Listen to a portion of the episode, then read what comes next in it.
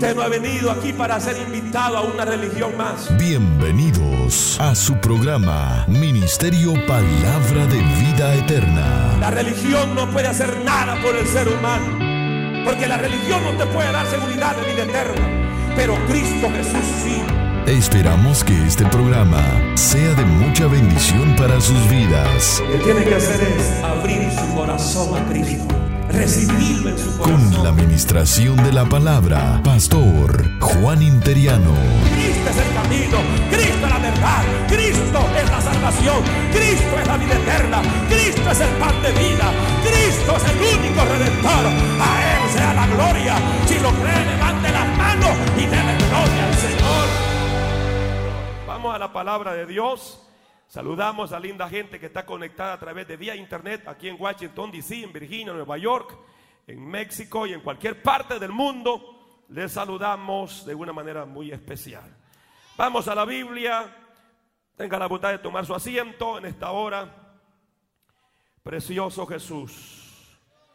Hay un consejo que quiero compartir. Este es un día muy especial. Quisiéramos primeramente agradecer a Dios por este rebaño, eh, por cada una de las familias que se han integrado para ser parte de este rebaño y por las nuevas familias que se siguen anexando. Es una gran bendición. Amén. Dios, Dios nos ha hablado de muchas maneras que muchas familias se van a integrar a este ministerio.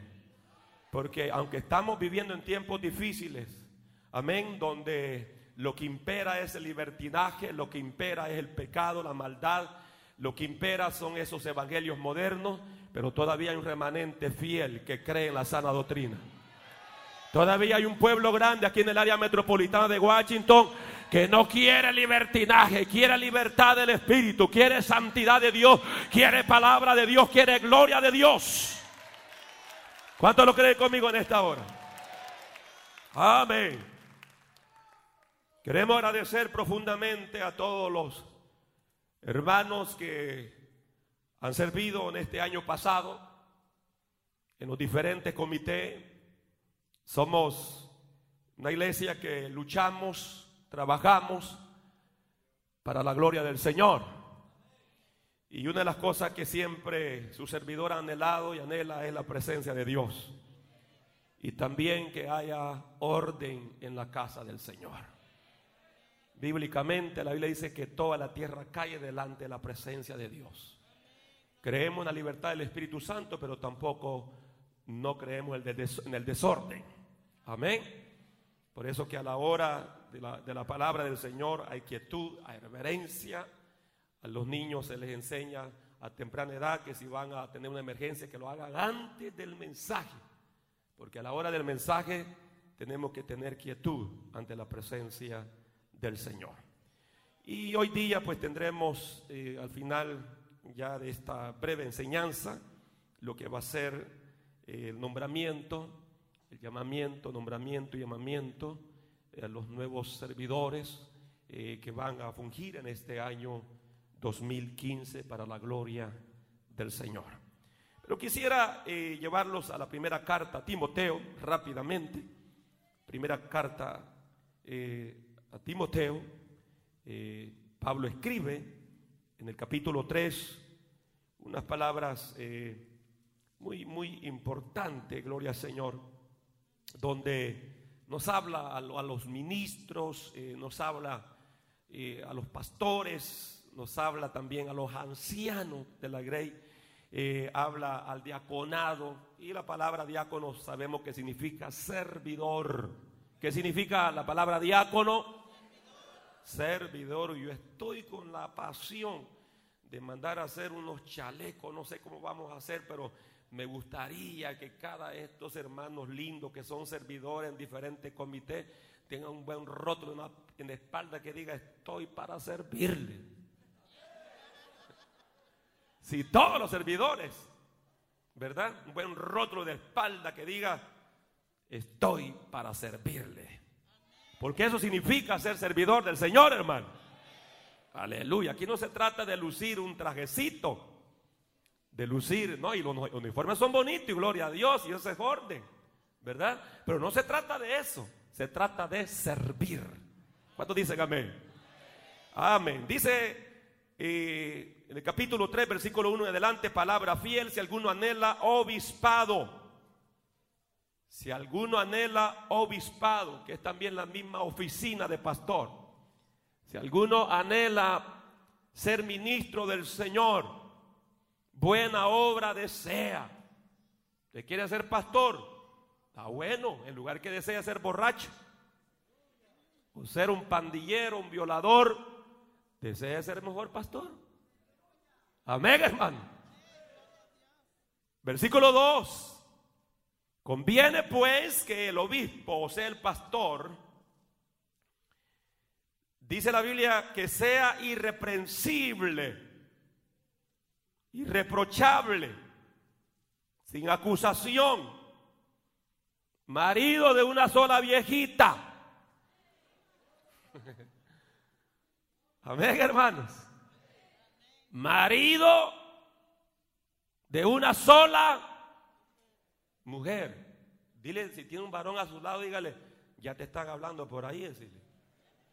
Deja de andar buscando otra vieja loco, dígale. Bayunco. Es una sola mujer. Amén, hermanos marido. No, hombre, esto está rico aquí, hermano. Yo, me he comenzado a predicar y siento una, una bendición linda, hombre. Marido de una sola mujer. O sea que no, no se mete ese rollo de la poligamia. No, pero yo conozco pastores que ya van con el segundo o tercer matrimonio ese es problema de ellos. Usted viva la palabra. El hecho de que alguien se tire un abismo no significa que yo me voy a tirar también. Porque muchas veces tratamos de imitar lo malo. No, no, imitemos lo bueno. De los hombres que todavía hay. Que creen, hermano, que el matrimonio es para toda la vida. Yo no sé cómo voy a hacer, hermano. No estoy hablando de mi esposa, estoy hablando del mensaje. Donde hay una libertad tremenda. Y yo no he empezado a predicar y algunas ya están con las trompitas de... Siéntese, hermanos servidores. No he empezado a predicar y yo veo algunas trompitas de... Porque algunas hermanitas están pensando dejar su marido.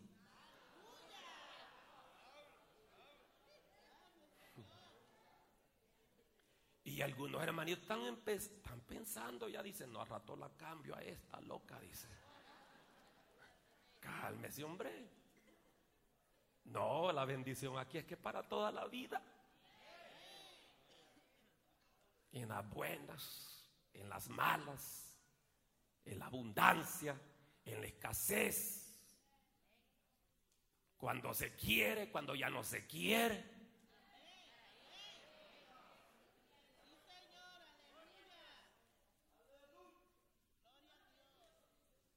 Cuando está flaca, cuando está gordita.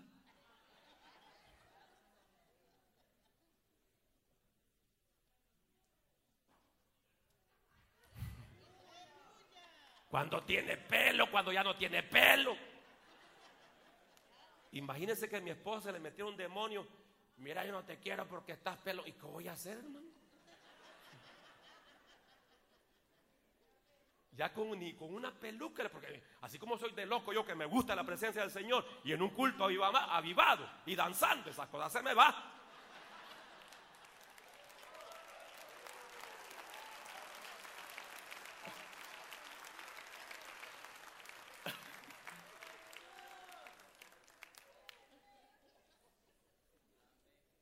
No, y yo quiero felicitar a muchos servidores y a muchos que no son servidores también, por el aguante. No solo de servirle al Señor, sino el aguante de pararse como macho en el matrimonio. O sea, como macho en el sentido, pues, de no permitir que el diablo destruya ese hogar. Y alguna de ustedes las admiro también, hermano, que se han amarrado bien las faldas. para no permitir que el diablo destruya su matrimonio, su hogar. Unos matrimonios que han pasado tremendos huracanes, tormentas, tornados, tsunamis. Unos matrimonios, hermanos, que han tenido que dormir debajo del palo de mango.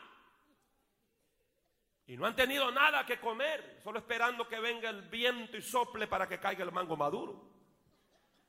Pero hayan estado fiel. Y yo sé que los matrimonios que llevamos algunos años hemos pasado momentos difíciles, hermano. Momentos de crisis económica. Momentos de grandes dificultades. Pero le hemos hecho frente. Y aquí estamos. Y ahora hay abundancia. Gloria al Señor. Y algunos de ustedes han pasado tremenda crisis como familia, como matrimonio. Pero ¿sabe qué? Ahora aquí están y están bendecidos. ¿Cómo va a permitir que el diablo destruya, destruya su matrimonio, destruya su familia? Que el Señor reprenda al diablo en esta hora, hermano.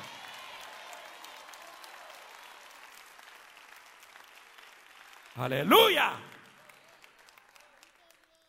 Pero vamos a seguir con la porción que estamos leyendo. Solícito María una sola mujer, solícito, sobrio, templado, decoroso, hospedador, acto para enseñar, no amador del vino, que no sea borracho. Me estaba contando que quede entre nosotros, hermano. A mí no me gusta el chicle. Pero como dijo Jochefo, Jochefo dijo, mi único error es que yo cuento todo lo que me dice.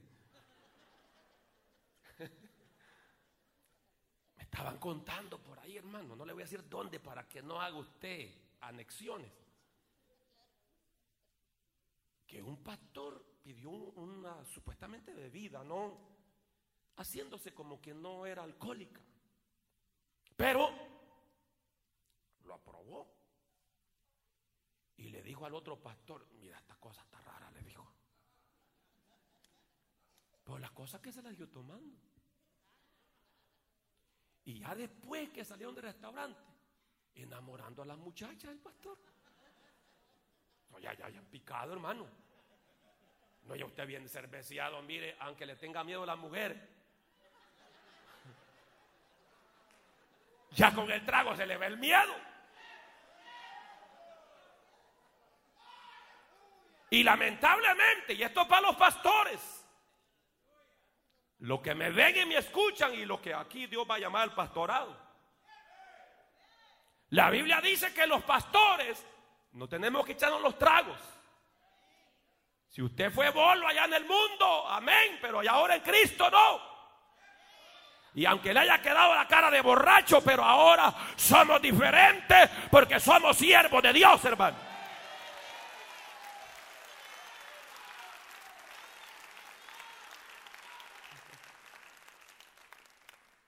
Entonces dice aquí la palabra del Señor que, que gobierne bien su casa. Que gobierne bien, ¿qué dice? Su casa. O sea, no con esto está diciendo que tenemos que ser machistas, dictoriales, sino más bien marcar las pactas espirituales. Porque la única forma, hermano, como el hogar, la familia y aún de pastores, ancianos, diáconos, servidores, va a funcionar bien a través del sometimiento a Dios. Amén. Si en, el matrimonio solo uno se somete, solo la mujer se somete, hay problema. Porque el otro está chuleta roja, posta roja. Está carnal. A, la viceversa, si el hombre se somete a Dios y la mujer no. Entonces la mujer anda desconectada, esa anda, esa anda en la vida loca con Ricky Martin. Toda desconectada. Y todo le va a ofender de su cónyuge. Porque este loco solo orar dice. Este loco solo lee la Biblia dice. Este loco solo evangelizar dice. Es que usted está en otro mundo. Y mientras usted no se ubique en el mismo mundo espiritual, va a ser difícil. Por eso Josué, hermanos, se paró en el término espiritual y él dijo, yo y mi casa serviremos a Jehová yo y mi casa.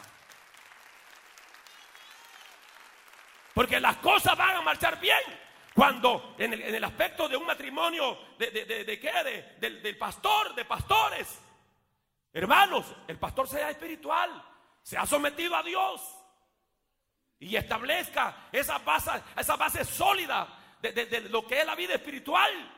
Eso va a acomodar a la esposa y a los hijos. Y aunque hayan batalla y lucha, pero ya el momento que las cosas se encajan, porque Dios respalda a la gente que se somete a Él. Dios respalda cuando hay obediencia a su palabra. ¿Cuántos dicen amén, hermano? ¿Cuántos dicen amén? Que gobierne bien su casa, que tenga en sus hijos, en su gestión, con toda honestidad, en obediencia. En obediencia. Que nuestros hijos obedezcan. Y si no quieren obedecer, vivan su vida aparte. Ah, usted no quiere obedecer. No, ok. Vaya a buscar un apartamento y lo renta.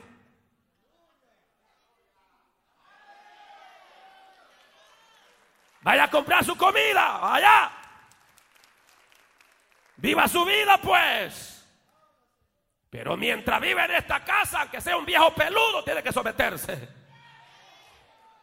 O aunque sea hay una vieja peluda, estoy hablando de edad, hermano, no, no me malinterprete, hombre. O sea, que ya tenga edad, pues, que ya, quizás puede ser arriba de los 18, pero que se someta. Hello. Porque el que no sabe gobernar, versículo 5, no me queden viendo así, pues. Porque el que no sabe gobernar su casa, ¿cómo cuidará de la iglesia de Dios? Si usted mismo como servidor no se cuida, ¿y cómo va a cuidar la iglesia, pues? ¿Ah? Ya vamos entrando, ¿ah? No a Pérgamo, sino al mensaje de la palabra del Señor. ¿Ah? No un neófito, no un nuevo convertido para que no llegue a envanecerse, para que no se le sube el humo a la cabeza no caiga en juicio del diablo. También conviene que tenga buen testimonio los de afuera. Para que no caiga en afrenta y en lazo del diablo. Versículo 8. Los diáconos, los servidores, diga conmigo, servidores. Asimismo deben de ser como honestos. Y de eso quiero hablar ya. Mantenga la Biblia ahí porque vamos a ir leyendo. Quiero hablar de esa características, de esas cualidades de un servidor. Hoy en día estamos viviendo tiempos muy difíciles. A causa de, de, de, lo que es esa falta de servidores radicales. Hoy cuesta hallar un liderazgo radical.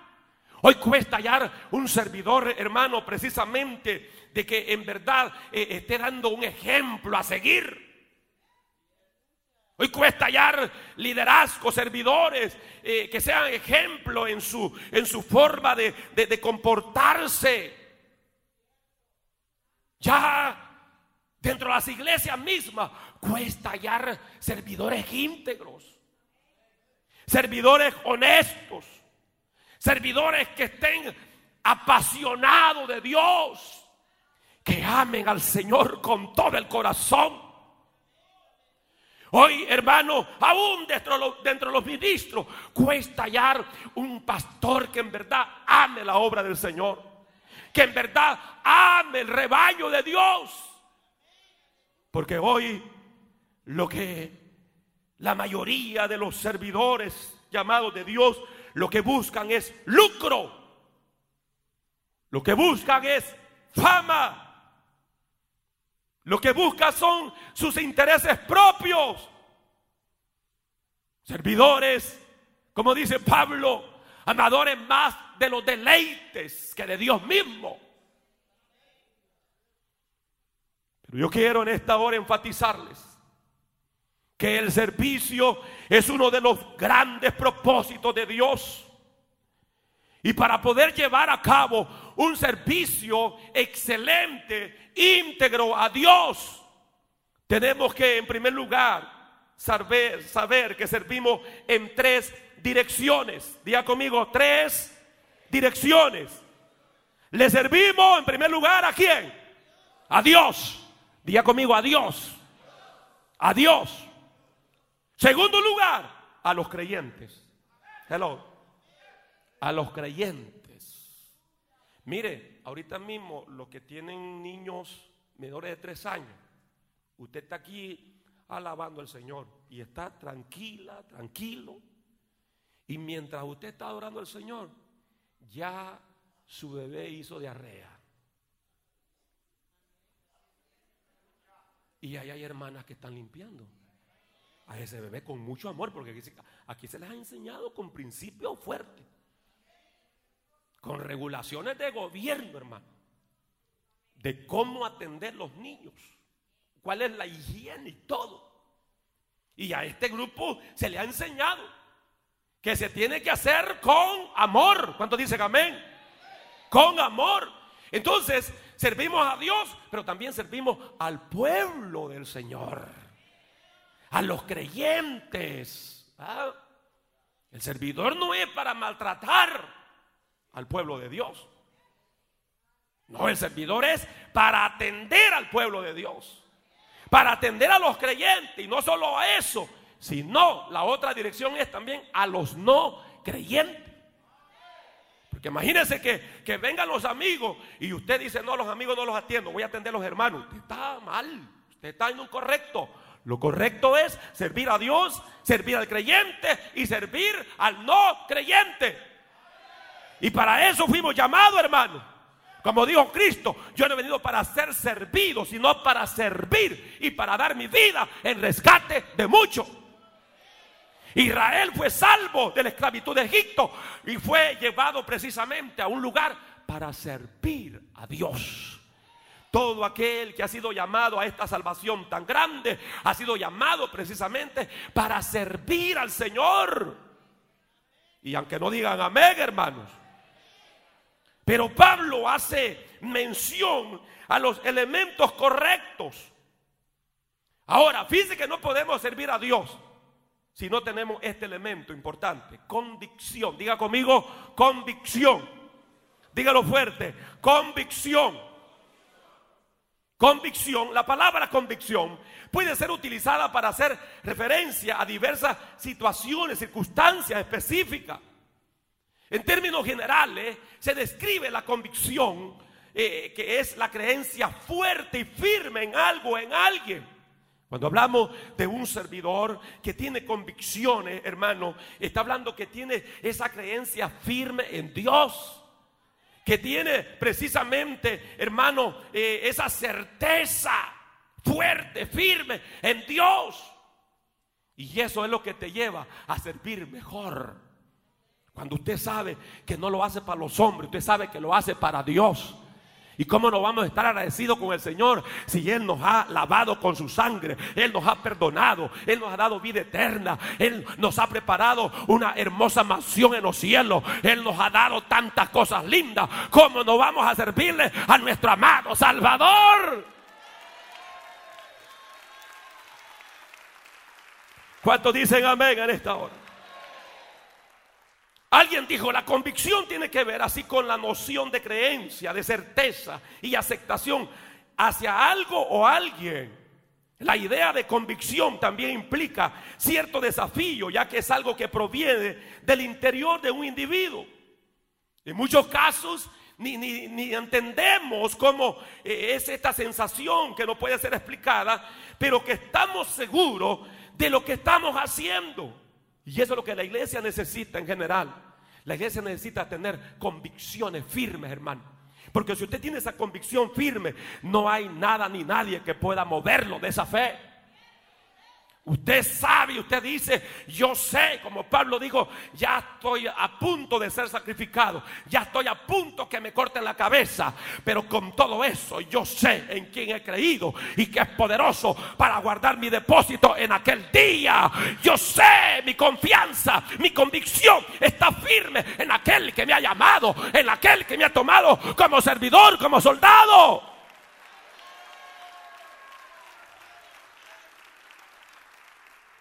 ¿Cuántos pueden dar un fuerte gloria a Dios? Es tener esa certeza, esa convicción La convicción es una condición para ser servidor de Cristo. Usted no puede ser un buen servidor de Cristo si no tiene convicciones firmes. El verdadero servidor radical de Cristo tiene que estar convencido. ¿Cómo tiene que estar? Convencido. Convencido. ¿Quién es su Dios? ¿Quién es su Salvador? Usted desea ir en pos de Él. Aleluya. Y usted dice, aunque es cierto, hay lucha, hay prueba, pero sigo en pos de Cristo. ¿Ah? Ese es tener convicción, hermano. Y aquí hay gente de convicción. Aquí hay gente cristiana que el diablo le ha dicho, ¿sabes qué? Esa prueba no la vas a pasar. Ese problema no lo vas a vencer. Hoy sí te fuiste otra vez a la discoteca. Hoy sí te fuiste otra vez a los vicios. Hoy sí te fuiste otra vez al mundo. Pero ¿sabe qué? El diablo se equivocó porque usted es un creyente de convicción. Usted sabe en quién ha creído. Usted sabe que no es practicante de una religión. Usted sabe que su vida está arraigada en Cristo Jesús. Usted sabe que el Espíritu de Dios con el Espíritu suyo es un solo Espíritu. Alguien puede dar gloria a Dios en este lugar. Cuando hay convicción, hay, hermano, precisamente existe una negación total de sí mismo, renunciando voluntariamente a sus derechos. ¿Usted no, no, no, no, ha sido tentado, hermano, algunas veces? Yo sí. En el sentido que muchas veces viene esa voz que viene y dice, defendete, son tus derechos. Sí. ¿Cómo? Defiéndete. Son tus derechos. Pero el precio de un servidor radical, el precio de un verdadero discípulo, ¿sabe cuál es? Es eso. Es renunciar voluntariamente a sus derechos. Hello. No, no, no, eso, eso está para tragarlo fuerte. Que truene. Sí, sí, porque no es fácil.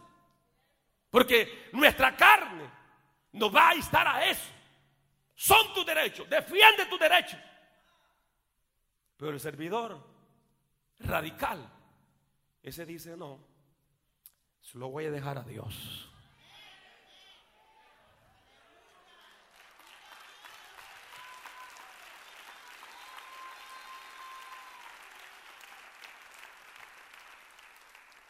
El líder, servidor, el creyente, radical, fiel a Dios, es aquel que no suelta la cruz. Hello toma la cruz. Y lo que hace es colocar la voluntad de Dios en primer lugar. Él dice o ella dice, para mí la prioridad es, primer lugar, la voluntad de Dios. La voluntad de Dios. A la lista, hermano, de lo que respecta a los grandes hombres y mujeres que le han servido a Dios los servidores ejemplares siempre han sido aquellos con esas convicciones firmes. Servidores comprometidos. Y eso es lo que cuesta hoy en día. Encontrar, un líder comprometido a Dios. Qué difícil. Encontrar un supervisor, eh, encontrar a un diácono, cualquier, cualquier eh, área de servicio que Dios te haya colocado. Qué difícil es. Porque queremos servirle a Dios sin convicción. Queremos servirle al Señor sin compromiso. Queremos servirle a Dios sin pasión. Queremos servirle a Dios a nuestra manera. Pero esto no es a nuestra manera. Esto es como Dios lo ha establecido. Que hay que amar a Dios sobre todas las cosas. Que hay que amar a Dios sobre todas las cosas. Hay que amar a Dios sobre todas las cosas. Hay que amar a Dios sobre todas las cosas.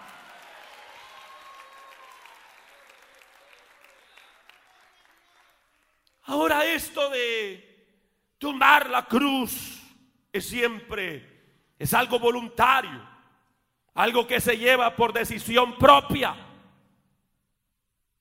Porque a la fuerza ni la comida es buena, hermano. ¿Verdad que sí? Pero todo esto nos conlleva y representa esa negación de nosotros mismos por el bien de otros. Por el bien de otros y la causa del Evangelio. Como Pablo dijo en cierta ocasión, esto hacemos por causa del Evangelio.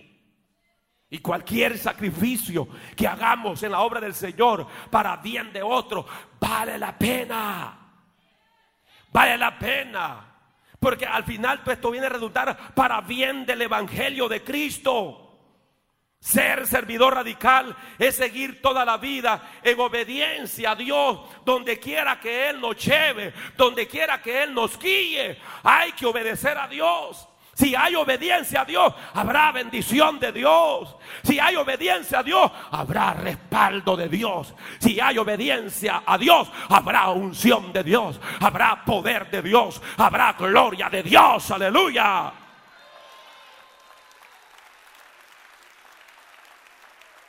El problema es que si queremos vivir para nosotros mismos, para nuestros gustos, nuestros anhelos, nuestras decisiones, con el yo como centro de todo, sin ninguna duda lo vamos a perder de las bendiciones de Dios, hermano. ¿Cuánto queremos bendiciones de Dios? ¿Cuánto queremos bendiciones de Dios? Pero si ponemos nuestras vidas al servicio de Dios y de otro, vamos a ser bendecidos. Nadie que ha dedicado su vida para servir a Dios y servir a otro ha fracasado. Todos los que dedican su vida o han dedicado su vida a Dios, a su obra, a su prójimo, han sido bendecidos. De hecho, este mundo los ha enseñado el egoísmo. Este mundo los ha enseñado a que cada quien rece por su santo. ¿Verdad? Esa es la teoría del mundo. La teoría es que tú tienes que estar enfocado en tu, en tu yo personal, en tu ego. Pero en el Señor no es así. En el Señor es enfocado, honrar a Dios, servir a Dios y servir a nuestro prójimo. Y como iglesia hemos sido establecidos aquí en esta área metropolitana de Washington para servir a Dios y servir a nuestro prójimo. Que la gente pueda encontrar aquí un oasis de bendición. Que la gente pueda encontrar la bendición de Dios a través de este ministerio.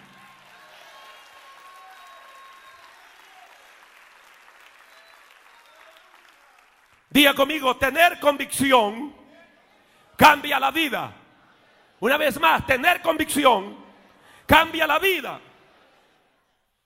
Alguien dijo estas palabras, solo si tenemos algo valioso por lo que vale la pena vivir, tendremos algo valioso por lo que valga la pena morir.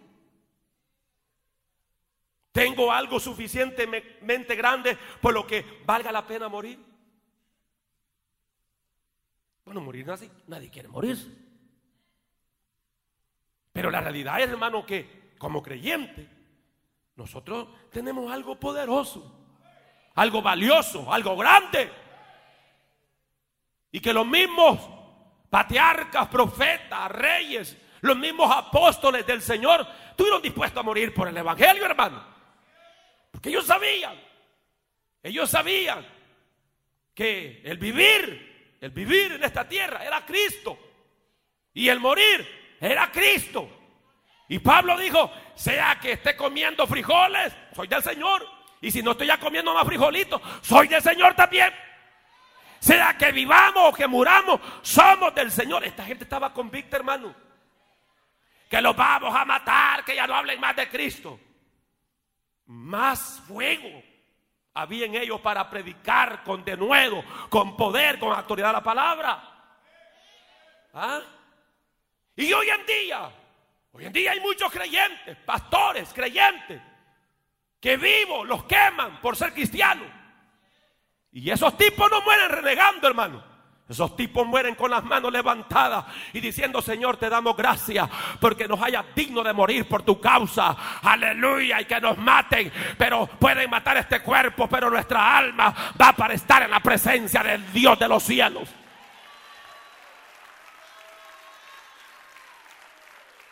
Convicción. Convicción. Son, son cualidades. Como dice Pablo, los diáconos mismos deben de ser honestos, sin doblez. ¿Ah? Sin doblez. Que no digan en la mañana sí y en la noche dicen no. Esos servidores no sirven, hermano. ¿Ah? No. El servidor tiene que ser sin doblez. Digo si en la mañana, sí. Pero si en la noche usted dice que sí, lo matamos. Digo que sí otra vez, máteme. Sin doblez. No mire que esté a su lado, pues. Que lo ve doblado. Sin doblez. Sin doblez. Y otra vez dice, no daba mucho vino. Ni a poco tampoco. Que mantenga el misterio de la fe con limpia conciencia. Y estos también sean probados primero. Así ministren y sean y siendo irreprensibles. Entonces, todo esto te está llevando a otra palabra, compromiso. Diga conmigo compromiso. Compromiso. Marco 3:14, la Biblia dice, y estableció a doce para que estuviesen con él. ¿Con quién? Con Cristo. ¿Y para enviarlos a qué? ¿Ah? A que fueran a chuparse un coco allá a Jamaica, a la playa. No. A predicar. ¿Cuántos dicen amén? Todos estamos de acuerdo, tanto en el mundo secular, hablando de organización, como en el ámbito espiritual. Escuche bien esto. Para que una organización tenga éxito, diga conmigo, para que una organización tenga éxito, es indispensable tener un liderazgo de éxito, tener servidores de éxito, de éxito. Cuando uno llega a una iglesia, hermano, y se ve las victorias y se ven las bendiciones de Dios, claro, toda la gloria es para el Señor. Toda la gloria es para el Señor. Pero también esa congregación muestra que tiene un liderazgo, que tiene servidores, hermanos, comprometidos. ¿Ah?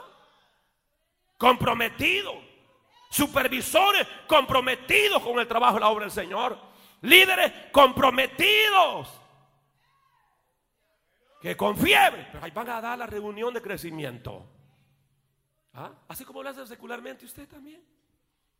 Secularmente usted se va con una gran fiebre. Dice, no, y no puedo faltar porque si no, este loco me va a correr de mi jefe, dice usted. Y usted se hace presente. Porque hay compromiso.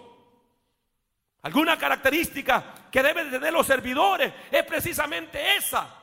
Compromiso.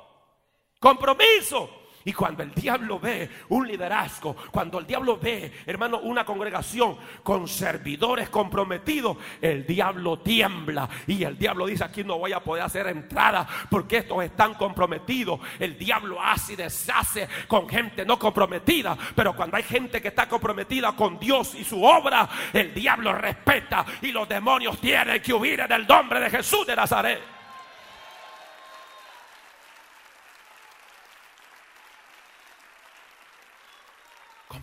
Comprometido, comprometido con, con, las metas de la iglesia, con los proyectos de la iglesia. Eso es lindo, hermano. Un pueblo, una congregación que abrace las metas y que abrace la visión que Dios ha dado al siervo de Dios. No, hombre, hermano, es una tremenda bendición. ¿Ah? Y decimos, esto vamos a hacer, amén. ¿Cómo le testificaba?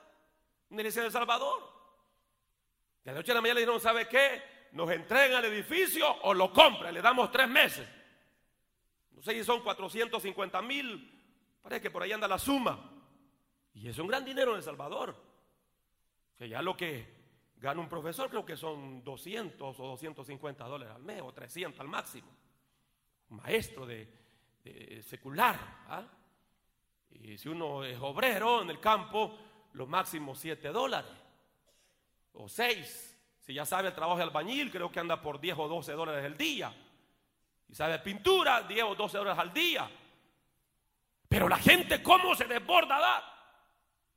Y es impresionante. Últimamente los edificios más grandes para alabar al Señor se están dando unos pueblos, hermanos, donde la gente lo que gana es nada. Pero ¿por qué lo están haciendo? Porque son gente comprometida con la causa del Señor. Son gente que han puesto a Dios en primer lugar. Y Dios no defrauda eso. Nadie se va a ir a dormir debajo del puente por apoyar la obra de Dios. Nadie, hermano, va a perecer y va a fracasar por serle fiel a Dios y por estar comprometido con Él y con su causa. Jamás, jamás. Dios al contrario te va a abrir puertas. Dios al contrario te va a prosperar, te va a bendecir. Y tu vida será como árbol plantado junto a corriente de agua que dará su fruto a su tiempo. Y tu hoja no va a caer. Será bendecido. Tendrá éxito, tendrás victoria. Alguien puede alabar a Masojalá y Asiva. Debemos de estar comprometidos con la iglesia del Señor. Comprometido. Que hay proyectos, comprométase. No le tenga miedo. No, no, no, no. No sea como esos creyentes que, que ya dicen, no, no, no, ya llevo tiempo estando aquí en la iglesia, pero ese proyecto está muy grande, me voy. No, hombre, ¿cómo va a ser eso? Dios es fiel. Debemos de estar comprometidos con personas, servidores, en cualquier área que estemos sirviendo. Recordemos, las personas a las que servimos deben de sentir que somos personas comprometidas.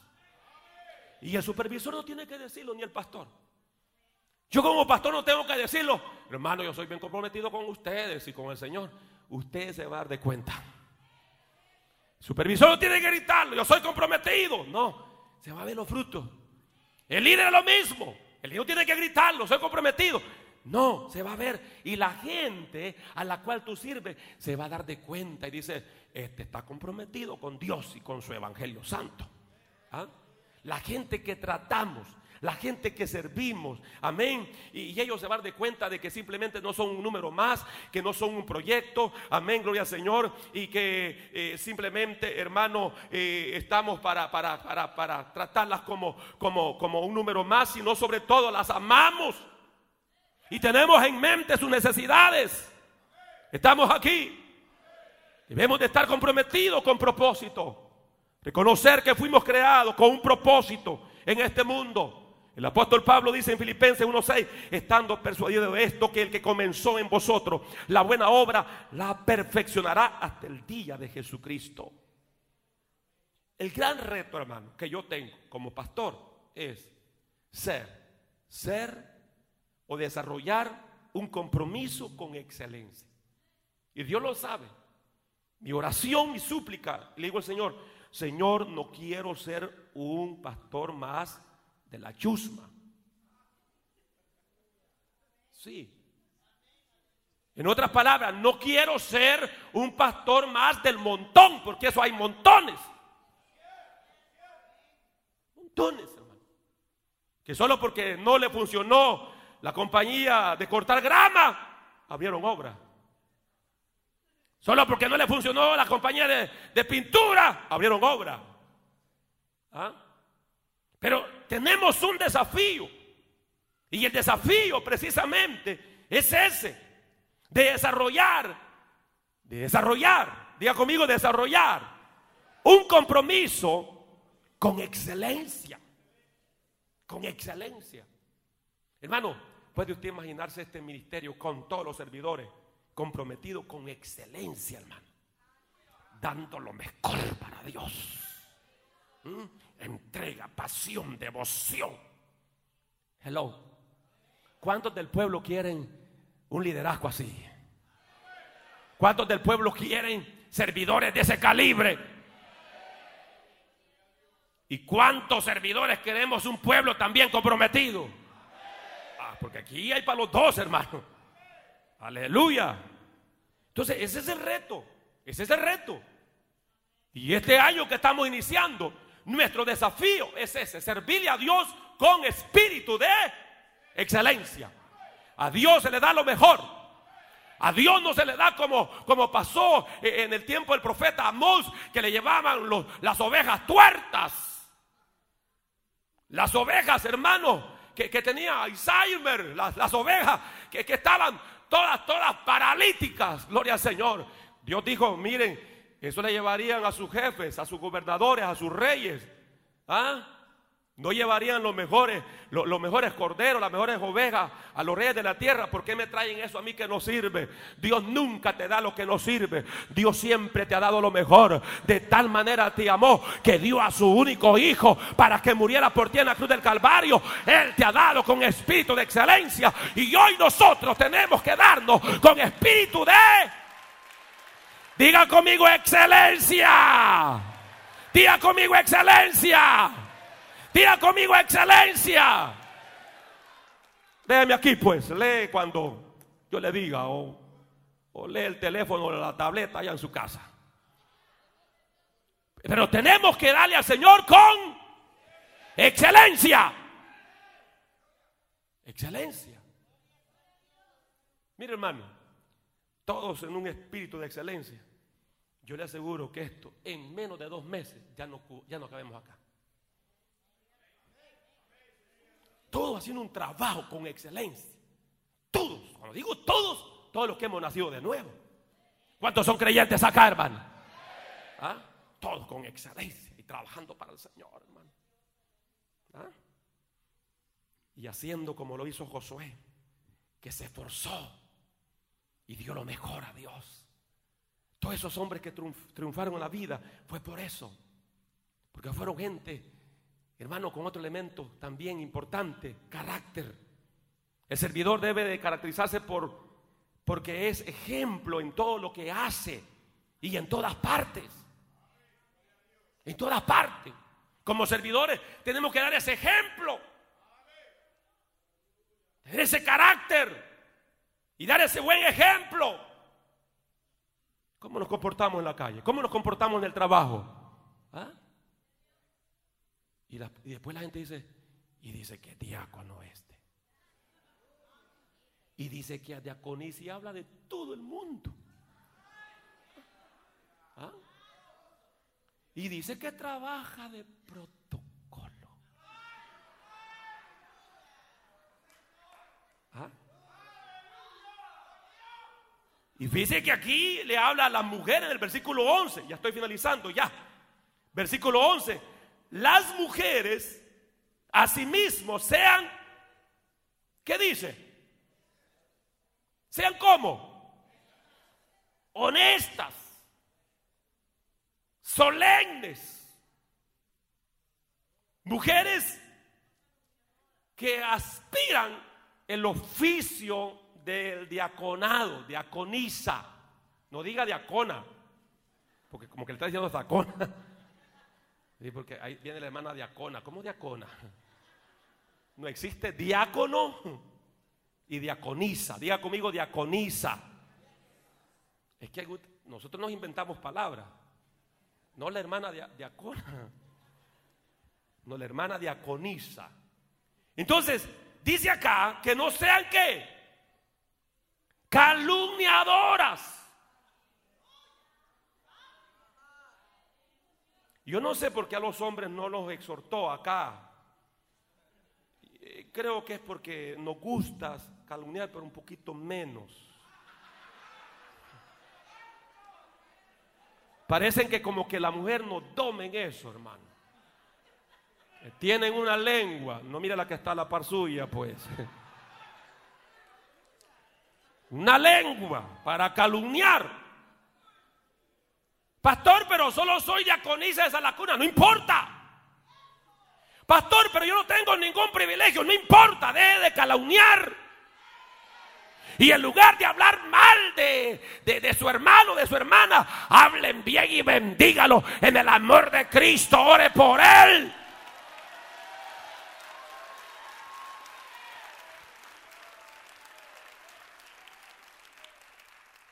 No sean calumniadoras, ¿Qué más dice? ¿Ah? Templadas, fieles en todo. Y otra vez el versículo 12 dice, los diáconos sean maridos de una sola mujer. Ya, ya, al principio habló de los obispos, del pastor, pastor, marido de una sola mujer. Pastor interiano no le ha dado, no le ha dado ganas de casarse con otra mujer. No, hermano. delante del Señor estoy y no es que le tenga miedo a mi esposa. yo, no siento, ni he sentido, gracias a Dios. Y si alguna vez llegara ese dardo, lo bato y lo echo fuera.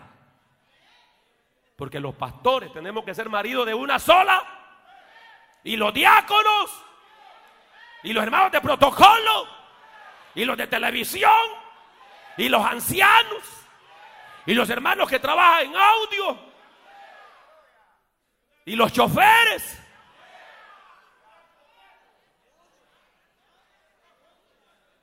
Marido de una sola y mujer de un solo. ¿Y por qué se anda buscando?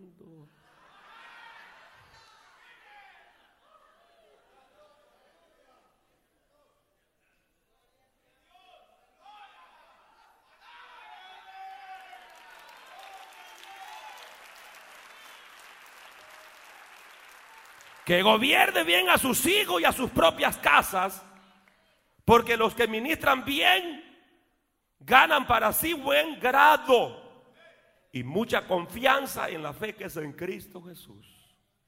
Amén, hermanos. Digan amén, hermanos. Aunque les duela, pues. ¿Mm? Entonces, carácter es el estado la condición de una persona. Se demuestra, tu carácter se demuestra en la manera de hablar. Hello. Ahí se demuestra tu carácter. Con tu actitud. Cómo tú reacciones cuando estás bajo presión. Porque cuando todo te va bien, eso es lindo. Alabar a Dios cuando las cosas te vayan bien. Qué bueno es. Alabar a Dios cuando en la vida no hay problema. Qué cosa buena. Pero yo le alabo dentro del quebranto porque Cristo Santo se glorifica dentro de mí. Pero yo le alabo dentro del quebranto, porque Cristo Santo se glorifica dentro de mí. Sí, cuando todo está bien, eso es lindo. Pero el carácter tú lo vas a manifestar cuando estás bajo presión. Cuando se te pararon en el callo. Cuando te criticaron. ¿eh? Cuando te menospreciaron cuando, cuando te usaron de trapeador. Hello. Que agarraron tu vida y la pusieron en un palo y comieron a trapear el piso. Pero cuando tú tienes carácter, tú no dices, me voy a ir al mundo, le voy a dar gusto a estos sinvergüenzas hipócritas y le voy a mostrar que en verdad vale la pena en lo... ¿Cómo? ¿Qué vale la pena que te vayas a meter al lodo otra vez? Que vale la pena que te vayas al mundo. No, que digan lo que diga, que diga de ti lo que quiera. Si tú sabes que estás en obediencia a Dios, mantente en esa obediencia. Que aquí agradamos a Dios y no a los hombres.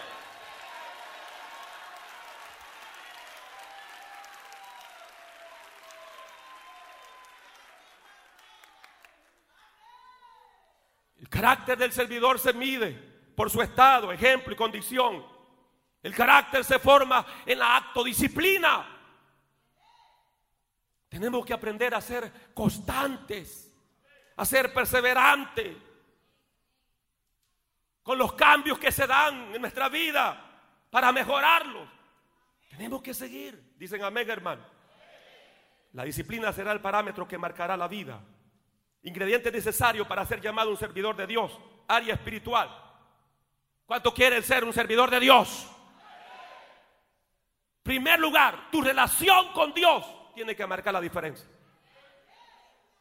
Un servidor que está desconectado de Dios no sirve para nada.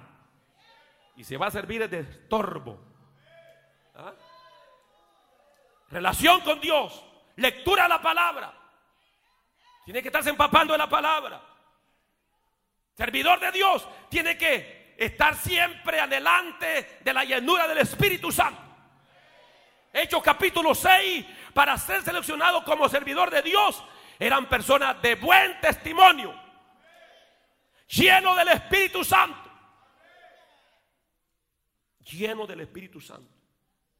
Y eso te dará gracia para con los hombres. Mire hermano, el mensaje aquí se predica es fuerte. El mensaje que aquí se predica es fuerte, es sólido. Lo que pasa es que ya usted está curtido, ya no lo siente. el, el mensaje aquí es sólido. La palabra es sólida. Y si usted ha estado buscando un ministerio donde se predique la palabra sólida, bienvenido. Y donde somos conservadores y creemos la santidad de Dios por dentro y por fuera, bienvenido, aleluya. Pero es la gracia de Dios. Gracia para con Dios y los hombres. ¿Ah? no, yo, digo, hermano, yo admiro que alguno de ustedes no se ha levantado y me ha agarrado la corbata y me ha colgado para arriba. Porque un mensaje fuertísimo. ¿Ah? Y sin vergüenza y pícaro, maleante. ¿Y usted risa le da? Esa es la gracia de Dios, hermano. ¿Ah? Pero para eso tiene que haber disciplina, tiene que haber búsqueda, tiene que haber entrega, tiene, tiene que haber esa pasión por Dios. Y en la área familiar, como dijimos, hermano, disciplina, área familiar. Área familiar. Que yo como pastor puedo decirle, hermano, a mi matrimonio. Con mi esposa nos llevamos bien, nos amamos, nos queremos. ¿Ah? Y hasta perdí la cuenta cuántos años de casado tengo ya. Y nos amamos. Y solo juntos queremos andar. Y no estoy diciendo acá solo por decirlo. Los hermanos que nos conocen bien de cerca saben que es verdad. Yo amo a mi viejita. Yo la amo y ella me ama a mí. I love you, you love me. ¿Ah? Y eso es lindo. Que un pastor pueda, pueda pararse, pues. Pueda pararse. Y mostrar su ejemplo en la familia. ¿Mm? Y que un anciano pueda pararse y dar ejemplo. Y que un diácono, pensaba que se iba a quedar fuera usted también. Y que un diácono pueda pararse ¿Ah? En la área de la familia. Que el esposo tenga bien contenta a su esposa. ¿Por qué? Porque le dedica tiempo de calidad. Ay, ay, ay. Veo mucho, con mucho brillo lo veo. Calidad. Dedique tiempo a la familia, al matrimonio. ¿Ah? Porque tampoco queremos oír. No, no de que por, por causa del servicio se me destruyó la familia. Eso no es de Dios. Tenemos que equilibrar. ¿Ah? Para que usted gobierne bien su casa como hombre, usted tiene que dedicarle tiempo a su esposa y a sus hijos. Usted tiene que amar a su esposa, tiene que amar a sus hijos. Pero también, hermanas, no sean tan exigentes. Dame tiempo el lunes, dame tiempo el martes, dame el tiempo el miércoles, dame tiempo el jueves, dame el tiempo todos los días. Está difícil. Porque ese hombre no vive solo, bueno, a menos que usted vaya a trabajar y, él se dedique solo para que la atienda a usted. Ese negocio aparte. Pero la verdad las cosas que un hombre tiene que trabajar secularmente. Un hombre tiene que atender a, las necesidades también de, muchas cosas en el término espiritual, de sus privilegios, pero por lo menos dedicar un tiempo calidad. Calidad. Y mis hijos cuando estaban pequeños recuerdan, día lunes, día de la familia. Y hoy, que prácticamente solo, solo estamos nosotros dos, mi esposa y yo.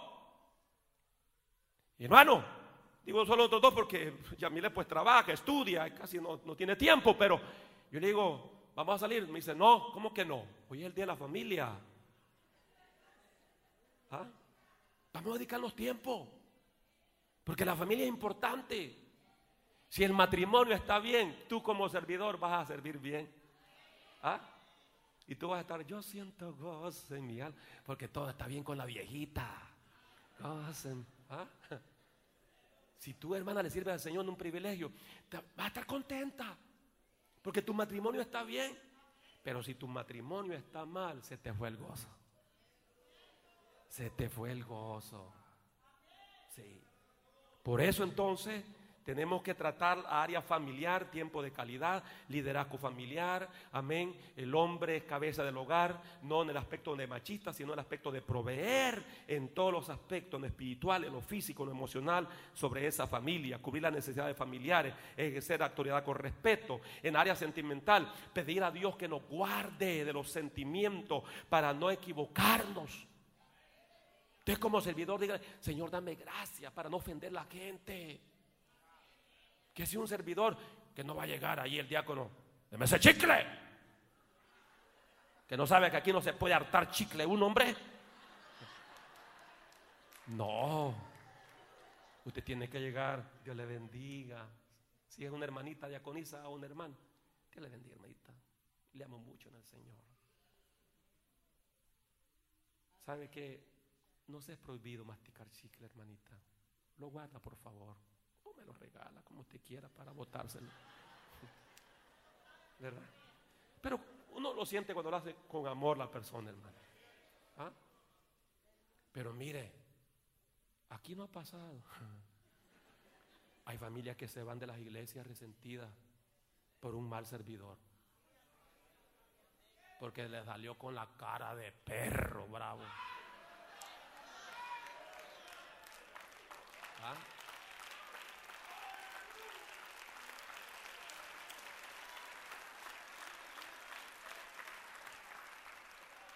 Entonces, tenemos que tener cuidado porque como servidores tenemos que evitar causar heridas en los corazones de la gente. Dios no nos ha puesto para herir la gente, Dios nos ha puesto para bendecir la gente. Un servidor en área de la finanza, un servidor tiene que ser fiel en su diezmo al Señor. Estamos aquí, hermano. Fiel diezmador, ser un buen administrador. ¿ah? Que no ande pidiendo prestado por botarata. Tener controladas sus deudas. Integridad. Y con esto finalizo. La integridad se hace notoria en aquellas personas que lo practican. Y más en los servidores, más en el liderazgo cristiano, liderazgo íntegro, se nota por su solidez y transparencia. Los servidores deben de protegerse de cometer errores que minan su habilidad de dirigir. Que el Señor nos ayude, hermano. Vamos a estar de pie. Y le da un fuerte aplauso al Señor en esto.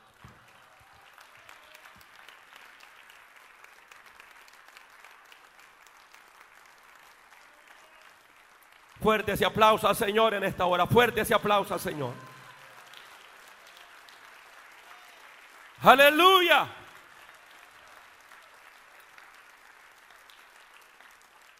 Vamos a darle gracias a Dios por su palabra. Mientras la iglesia ahora, si hubiese alguna vida, yo sé que la enseñanza ha sido directamente para la iglesia, pero esto no limita que Dios pueda salvar tu alma. Si hay alguna vida que no tiene a Cristo como su Salvador, o que se ha apartado del Señor, es el momento que usted pueda volver a los caminos del Señor. No hay cosa más linda que servirle al Señor. No hay cosa más maravillosa que nuestra vida esté entregada a Dios. Servir a Dios es un alto privilegio. Oramos, para en el nombre de Jesús. Te damos infinitas gracias por esta hermosa bendición, Señor, de adorarte, de bendecirte. Gracias por el consejo de tu palabra. Señor, gracias porque en esta hora nos permites hacer este nombramiento, llamamiento a lo que es al servicio de tu obra, Señor. Pedimos tu gracia, pedimos tu bendición. Pedimos, oh Dios, que nos bendigas, que nos ayudes a serte fiel en tu bendito trabajo, que es tu obra. Gracias por este pueblo. Gracias te doy por la vida de cada servidor. Gracias por cada matrimonio, cada familia. Te ruego, Señor, que los bendigas. Te ruego, Señor, que nos des la fuerza para seguir adelante. Cúbrenos con tu poder. Señor, yo me uno a la iglesia para pedirte. Siento la necesidad que oremos por los matrimonios, así como estamos. Levantamos una oración de un minuto por los matrimonios, por las familias. Si usted notó en el pasaje que habla de los servidores, en dos ocasiones directamente habló de la familia, habló del esposo, de la esposa, de los hijos, porque la familia es muy importante dentro de la iglesia. La sociedad no fuera sociedad si no hubiesen familias. Y la iglesia no sería iglesia si no hubiesen familias. Pero vamos a pedir al Señor, yo quiero que los hombres y las mujeres levanten un clamor a Dios pidiéndole al Señor que bendiga cada matrimonio, que bendiga cada familia de una manera muy especial. En el nombre de Jesús, en el nombre de Jesús, que Dios derrame más de su amor, de su gracia sobre cada matrimonio. Que Dios derrame de su unidad, de su comprensión en cada familia, en cada matrimonio. Y en el nombre de Jesús reprendemos todo espíritu destructor de las tinieblas, todo dardo de separación, de divorcio. En el nombre de Jesús lo atamos y lo echamos fuera por el poder de la palabra. En el nombre de Jesús, en el nombre de Jesús, cubre, Padre, cada familia, cada matrimonio. Cubre, Señor, este pueblo con tu poder, Dios mío. Arrópalo con tu gloria, Señor arrópalo con tu gloria. Padre, gracias Señor por un año más que nos das. Gracias Señor y ayúdanos como servidores. Aquellos Señor que van a ser nombrados en diferentes privilegios. Padre, ayúdanos, dalo fuerza Señor que crees que nosotros ese amor, esa pasión, Dios mío, y que estemos dispuestos a hacerlo para tu gloria. En el nombre de Jesús. Muchas gracias, Señor. Gracias, Jesús amado. Gracias. Gracias, Padre. En el nombre de Jesús, gracias. Un minuto más, si hubiese alguien que quiera reconciliar o aceptar a Cristo, rápido, rápido en esta hora. Rápido. Si hay alguien a su lado Ayúdele, no le obligue, pero sí puede ayudarle para que en esta hora eche mano a la salvación eterna que solo Cristo puede dar. Solo Cristo puede dar.